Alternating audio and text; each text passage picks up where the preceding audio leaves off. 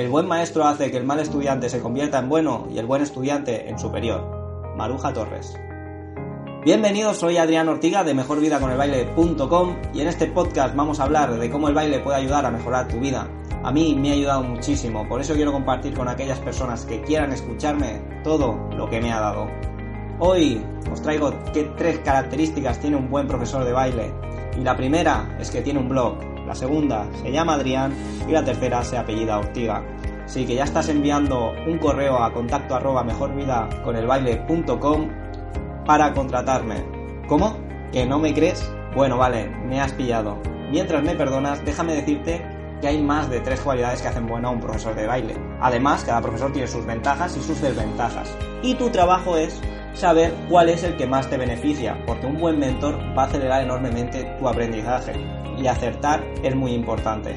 Por esa razón quiero hablar de estas tres cualidades para que te sea más fácil detectar cuál es el mejor profesor de baile para ti. Así que vamos a empezar. Un buen profesor de baile es motivador. Si tú cada vez que vas a clases tienes más ganas de aprender, significa o bien que te gusta mucho el baile, o bien que al profesor le apasiona tanto lo que hace que te contagia su energía. Por el contrario, si tus ganas de aprender menguan cada vez que vas a clase, quizá no estés en el sitio adecuado o con el profesor adecuado o quizá el baile no sea para ti. Tenlo muy en cuenta. Segunda característica, un buen profesor de baile es empático. Es muy importante saber ponerse en la piel de los alumnos para decir las cosas con tacto y que sus comentarios no hagan que abandones a la primera de cambio.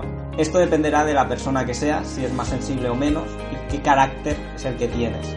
De todas maneras, ten en cuenta que entender cómo se sienten las otras personas puede resultar complicado, sobre todo si no hemos vivido sus experiencias. Esto a lo mejor ya lo sabes. Pero aún así, desde mi punto de vista, los buenos profesores son empáticos y saben ponerse en la piel de los alumnos. Y por último, la tercera característica que he decidido comentar es que tiene experiencia. Efectivamente, si la paciencia es la madre de la ciencia, yo creo que la experiencia es el tío abuelo de la excelencia. Porque un profesor que tenga experiencia y que hayan pasado por él cientos y cientos de alumnos, habrá visto cuál es el camino más rápido, o debería haber visto, cuál es el camino más rápido para aprender a bailar. Y sabe qué errores vas a cometer o deberías saber qué errores vas a cometer y cómo los podrías evitar para que tu aprendizaje fuera más fluido y no te demoraras tanto. Ahora bien, aunque sea una característica muy importante, es una característica que no se puede llegar a, a, tener ya. Es decir, todo profesor que tiene experiencia en algún momento fue un profesor sin experiencia.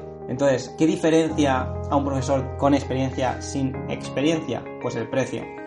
Simplemente un profesor con experiencia te costará más dinero, pero aprenderás más rápido, por lo tanto ahorrarás tiempo. Entonces, tú conoces tu situación, tú sabes qué es lo que te conviene más, si ahorrar dinero o ahorrar tiempo, y en base a eso tú sabes cuál será el mejor profesor de baile para ti. Yo te he dicho ya cuáles son las tres características que considero más importantes en un buen profesor de baile. Hay más que vas a comentar tú, yo me despido, espero que te haya gustado. Si te ha gustado, dale al me gusta, comenta todo aquello que creas que sea necesario, compártelo con aquellas personas que creas que lo necesitan y recuerda que no es el baile, es lo que haces con él. Hasta pronto.